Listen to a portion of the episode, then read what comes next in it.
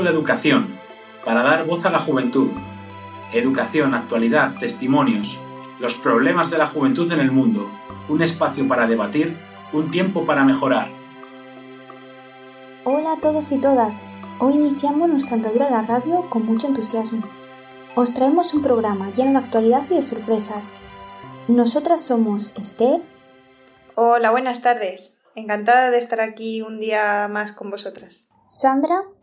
Hola Celia, la verdad que, como bien has dicho, estamos con, con muchas ganas y con mucho entusiasmo de iniciar este, este nuevo proyecto. Alba. Hola, hola, yo soy Alba y nada, es un placer estar por aquí y comenzar esta nueva andadura junto a vosotras. Ángela. Hola, buenos días. Y una servidora, Celia, a los controles y a la locución. Ángela, ¿nos puedes decir de qué vamos a hablar hoy? Primero vamos a hablar sobre la problemática después de actualidad. Después trataremos, trataremos una entrevista, entrevista, hablaremos sobre la brecha tecnológica y, fi, y fin, finalizaremos con una sesión de quejas. Un programa cargadito. Queremos comenzarlo con una cita del escritor inglés Joseph Addison. Lo que la escultura es un bloque de mármol, la educación es para el alma. ¿Cuántas veces habremos oído algo similar? Qué importante es la educación. Desgraciadamente, el acceso a ella muchas veces se presenta complicado, lleno de obstáculos. Una carrera casi imposible de completar. La situación actual ha dejado en evidencia los problemas que muchos alumnos están sufriendo para poder continuar con su educación. ¿Es la educación realmente inclusiva? ¿A qué problemas nos estamos enfrentando? Vamos a comenzar ofreciendo a nuestros oyentes una panorámica sobre toda esta problemática. ¿Qué dice la ley al respecto?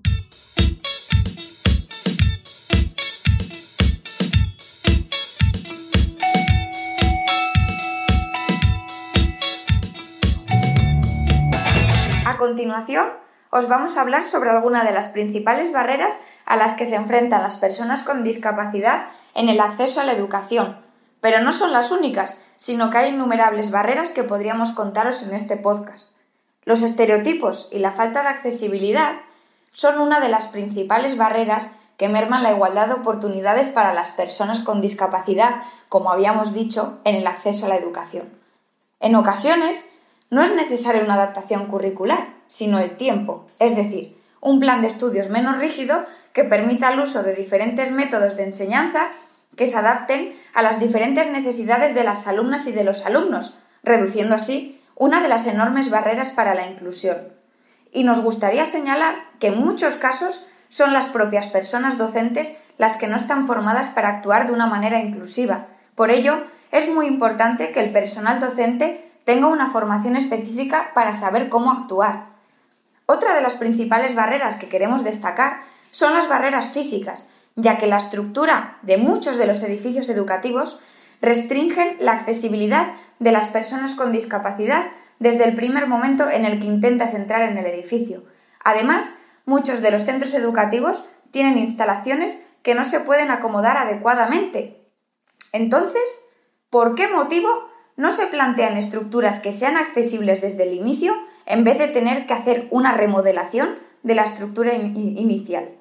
Una de las principales claves puede ser el empezar por un cambio de mentalidad en la sociedad, ya que ¿es la sociedad la que discapacita? Y no solamente es en el día a día de las personas con discapacidad donde encontramos falta de recursos y de soluciones. Si además nos centramos en los aspectos legales actuales, podemos encontrar determinados vacíos legales que, en muchos casos, afectan de una manera muy negativa al alumnado con necesidades específicas de apoyo educativo. Y tenemos dos ejemplos muy claros. Por un lado, en cuanto a materia legal propiamente dicha, si bien es cierto que el documento que rige la educación actual hace referencia a que las instituciones serán las que se encarguen de que los alumnos con necesidades educativas especiales puedan continuar su escolarización en las enseñanzas postobligatorias y en la educación superior, pero ¿qué pasa en el periodo de los 16 a los 18 años, cuando ya se ha terminado la enseñanza obligatoria y aún no se puede acceder a la educación superior? ¿En todos los casos se facilita ese acceso sin limitaciones a la educación? Hablaremos más tarde de ello. En segundo lugar, Un tema muy en boga actualmente es el posible cierre de los centros de educación especial para favorecer el acceso a la educación en centros ordinarios. Aparentemente, parece una medida de inclusión acertada. Pero, ¿realmente supone una ayuda para este alumnado que requiere una educación especializada y centrada en sus necesidades? Para darnos cuenta de que no, Solamente tenemos que fijarnos en el movimiento Educación Inclusiva Sí, especial también, donde se reivindica el no cierre de los centros de educación especial, en los cuales el alumnado que lo requiere puede tener una atención individualizada y centrada en la persona y en sus características, con ratios menores y con una mayor facilidad para hacer de la educación un proceso acorde a ellos y a ellas. Muchas gracias. Todavía quedan pasos que dar y muros que derribar, pero no perdamos la esperanza ya sabemos que no todo es blanco o negro en esta vida. Hay historias que demuestran que un futuro distinto es posible. Ahora, si os parece bien, repasaremos cuáles son los titulares más importantes del sector educativo y vamos a conocer una de esas historias que mantienen viva la llama del cambio y sobre todo y más importante, de la esperanza.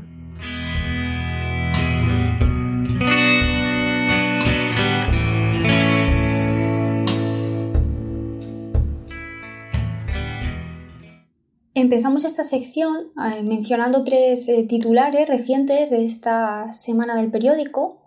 El primero es una noticia de la ABC que dice que el cierre de colegios pone en riesgo las terapias de niños con enfermedades raras, puesto que gran parte de los casos de las terapias que realizan estos niños se dan en estos colegios. Una segunda noticia es del Día de Valladolid, que habla acerca de la brecha digital diciendo la brecha digital lastra la educación virtual. Claro, nos habla de cómo hay organizaciones que están eh, repartiendo tablets, repartiendo ordenadores para que niños que no pueden, ahora mismo debido a la situación que estamos viviendo, puedan continuar con sus estudios. Y la tercera noticia dice, los padres creen que el COVID-19 supondrá un retroceso para la inclusión de sus hijos con discapacidad. Otra noticia del ABC y que trata un poquito más esta problemática. Ahora, después de ver estas noticias, vamos a pasar a hablar acerca de un caso que salió en los periódicos, bueno, también salió en el telediario, seguro que alguno de nuestros oyentes oyó hablar de él, y es el caso de Juan José y su padre. Oye, Celia, ¿te imaginarías tener que ir a clase con tu padre? Pues la verdad es que no me lo imagino, sería un poquito raro. Pero, ¿y si fuera la única opción para poder ir al colegio? Vale, creo que ya sé de qué me estás hablando. Me estás contando esto por el famoso caso de Juan José y su padre, ¿verdad? Exactamente.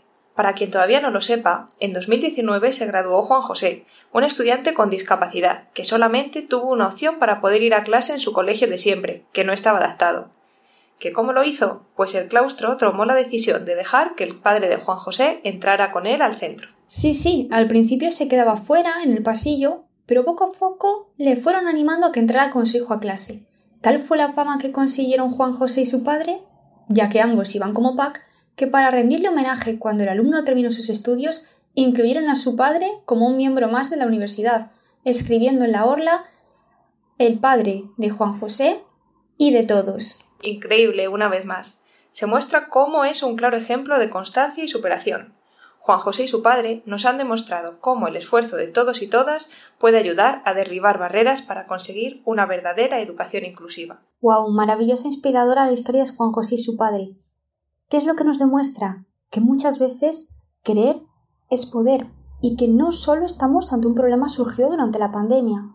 Después de este interesantísimo bloque, y tras haber analizado la problemática de la educación inclusiva y hecho un repaso a los titulares más importantes, os proponemos una pequeña pausa musical.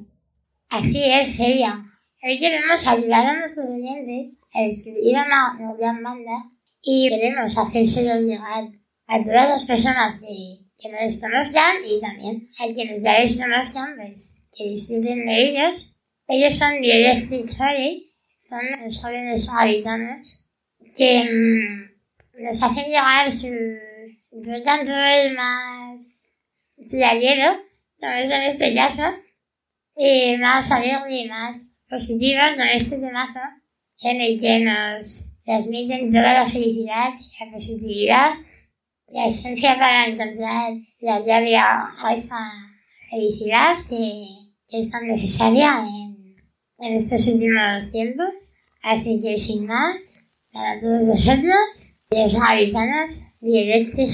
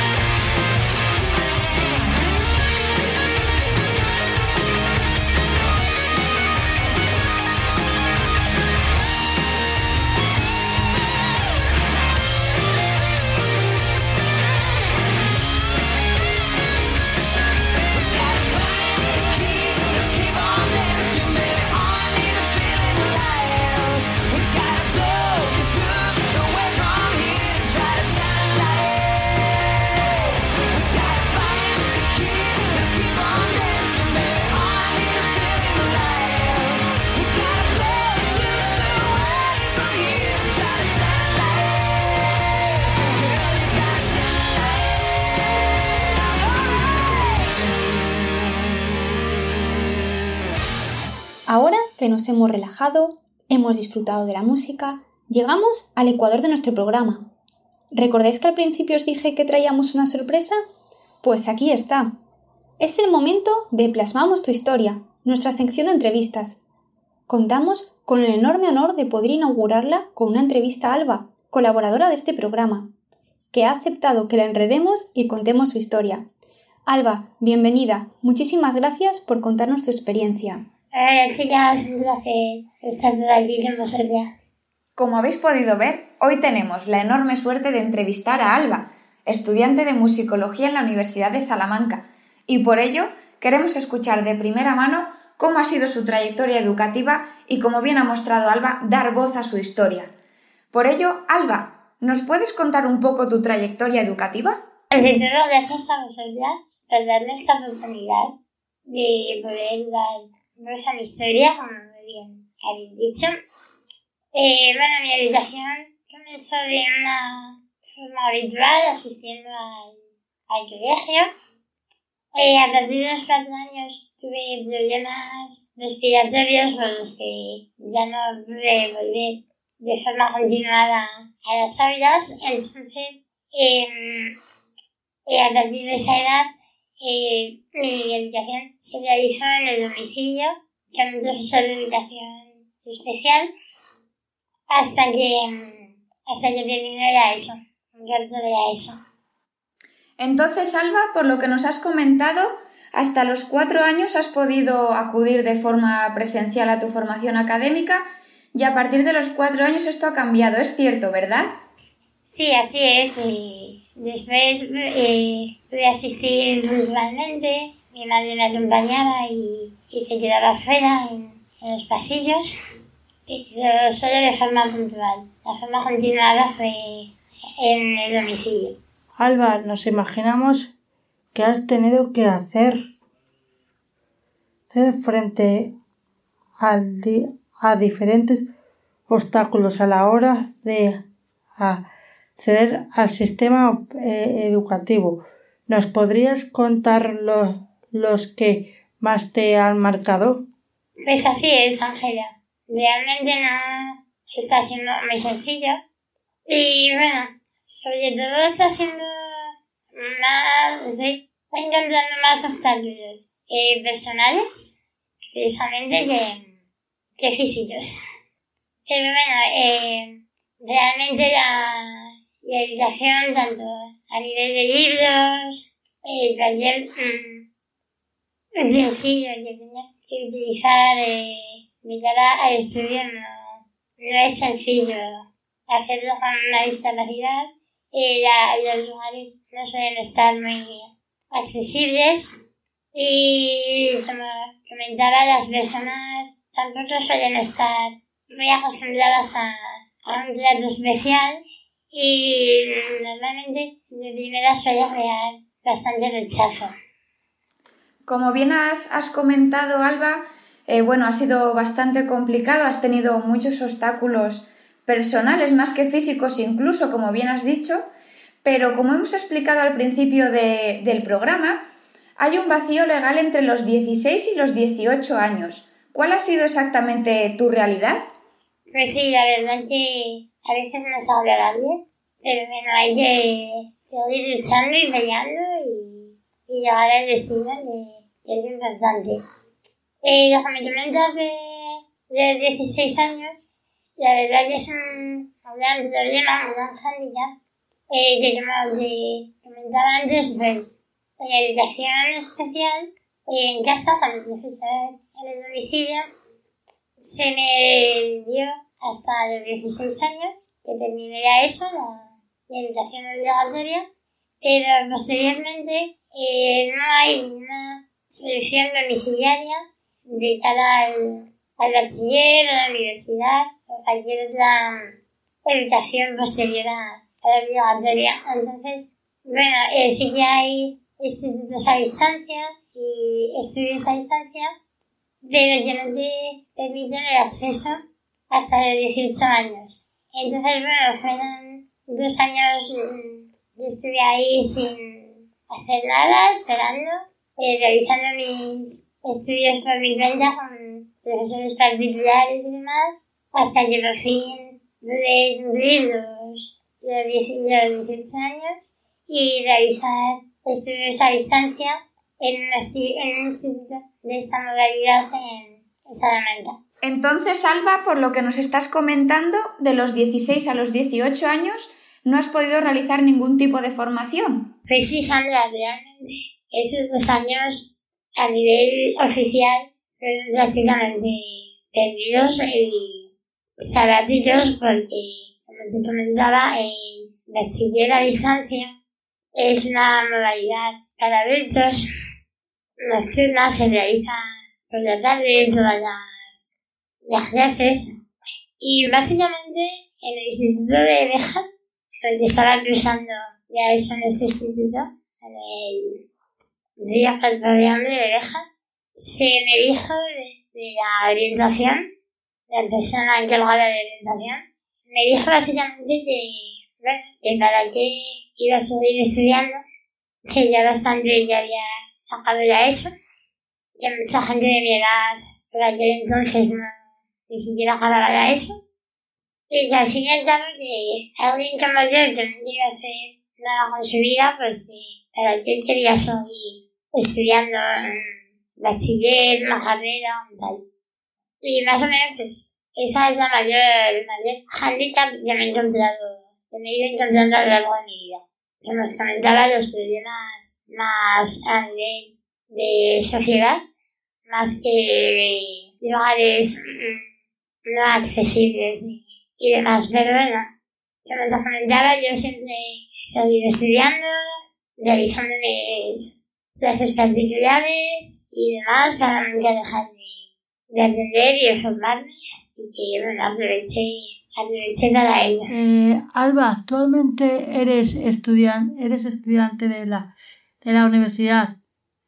¿Cómo estás viviendo el, el cómo estás, estás viviendo el estudio durante la pandemia? ¿Has notado cambios tras esta situación? Sí, realmente después de realizar este bachiller a distancia, también en el domicilio, y bueno, pues accedí a la universidad. Eh, estoy realizando todos mis estudios también desde aquí, aunque realmente no, bueno, no está siendo nada fácil ni, ni agradable lo que, lo que se comentaban poco antes. Más sobre todo por los impedimentos de, de otras personas más que, más que por otras cuestiones. Y, mm, y bueno, estoy tratando de hacer lo que pueda sin apenas materiales y ninguna facilidad ni apenas ninguna adaptación más de, de hacer los exámenes en casa y, y poco más.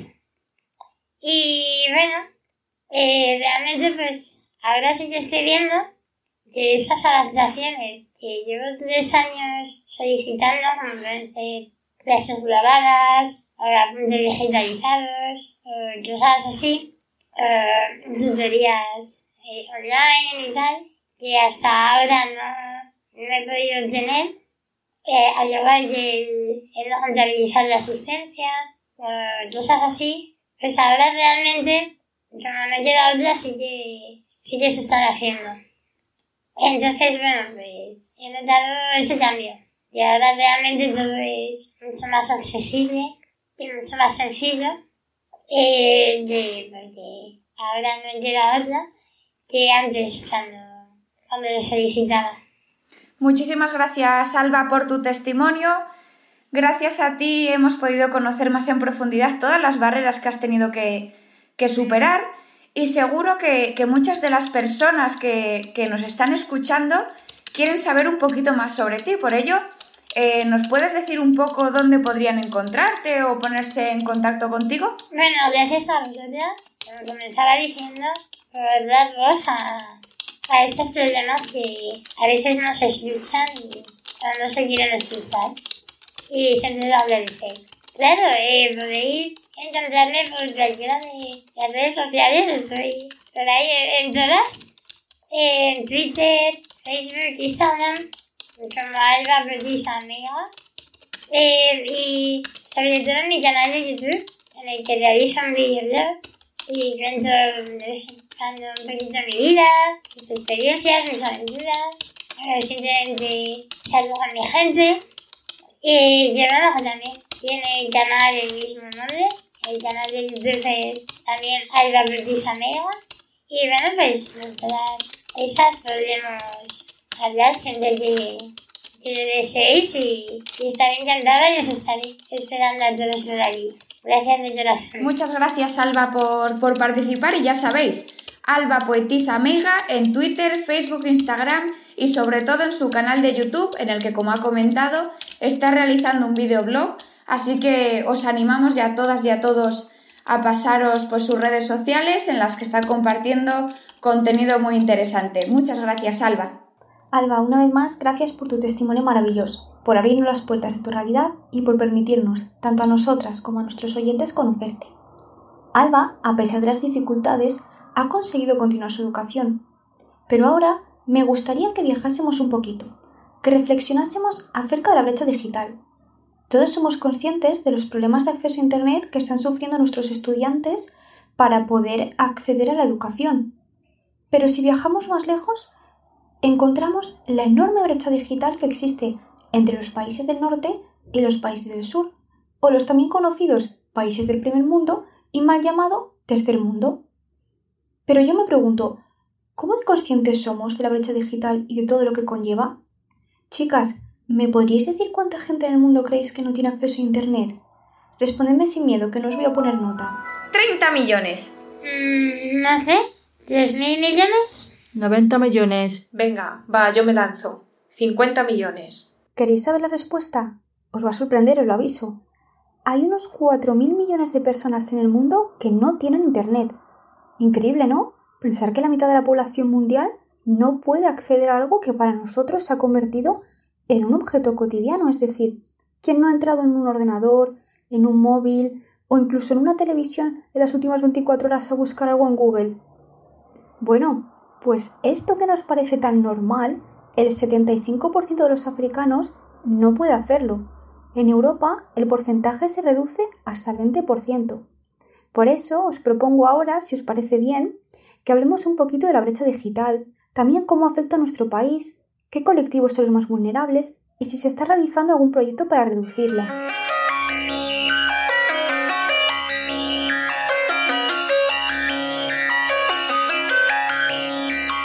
Como bien nos decías, Celia, hay unos 4.000 millones de personas en el mundo sin acceso a Internet. Y añado un par de porcentajes más. Tan solo el 51% de la población mundial utiliza Internet y el 90% de las personas no conectadas viven en países en vías de desarrollo. Alba, ¿podrías decirnos cuáles son las principales razones de esta desigualdad? Sí, Sandra. La principal razón es la economía. En muchos de estos países no tienen infraestructuras que permitan la conexión, ni tampoco personal calificado que sepan usar estos equipos y demás. Esto favorece que se siga ampliando aún más la brecha digital. ¿Y sabes si se está realizando algún proyecto para terminar con ello? Hay unos cuantos. Entre otros, las Naciones Unidas impulsan programas donde enseñan a utilizar Internet a personas que viven en zonas rurales. Con esto buscan mejorar su nivel de vida, favorecer su acceso a un trabajo remunerado de mayor calidad y reducir también la brecha de género, ya que la gran mayoría de analfabetos digitales son mujeres. ¿Y en el caso de nuestro país? A raíz de la pandemia mundial que estamos viviendo actualmente, Internet se ha vuelto indispensable tanto para las personas que trabajan como para los alumnos. A pesar de que la gran mayoría de la población española tiene acceso a Internet, un 37% no usa nunca el correo electrónico. La gran mayoría tiene un nivel muy básico de informática, según recientes estudios. Casi un 14% de los hogares españoles no tienen acceso a Internet, lo que dificulta el estudio de miles de niños que han quedado descolgados de escuelas e institutos al no poder continuar su educación desde casa. ¿Y nos podrías decir cuáles son los motivos de la brecha digital? En caso de nuestro país, el principal agravante con el que contamos es el económico, seguido también por el lugar de residencia, aquellos que viven en sitios con infraestructuras deficientes. Pero también influye la situación laboral, ya que Internet es menos usado por las personas desempleadas y la formación académica. Gracias por vuestro análisis tan detallado. Estoy segura que todos aquellos oyentes que sean muy de números han disfrutado escuchando todos los porcentajes que nos habéis aportado. Nos acercamos ahora al final de nuestro programa. ¿Qué mejor momento para dar voz a nuestros estudiantes? Por eso les hemos pedido que nos envíen unos audios hablándonos acerca de sus reflexiones o compartiéndonos sus quejas acerca de la educación, la educación inclusiva, la situación actual y también tenemos a un par de docentes que nos han traído sus mensajes. A continuación vamos a poneroslos.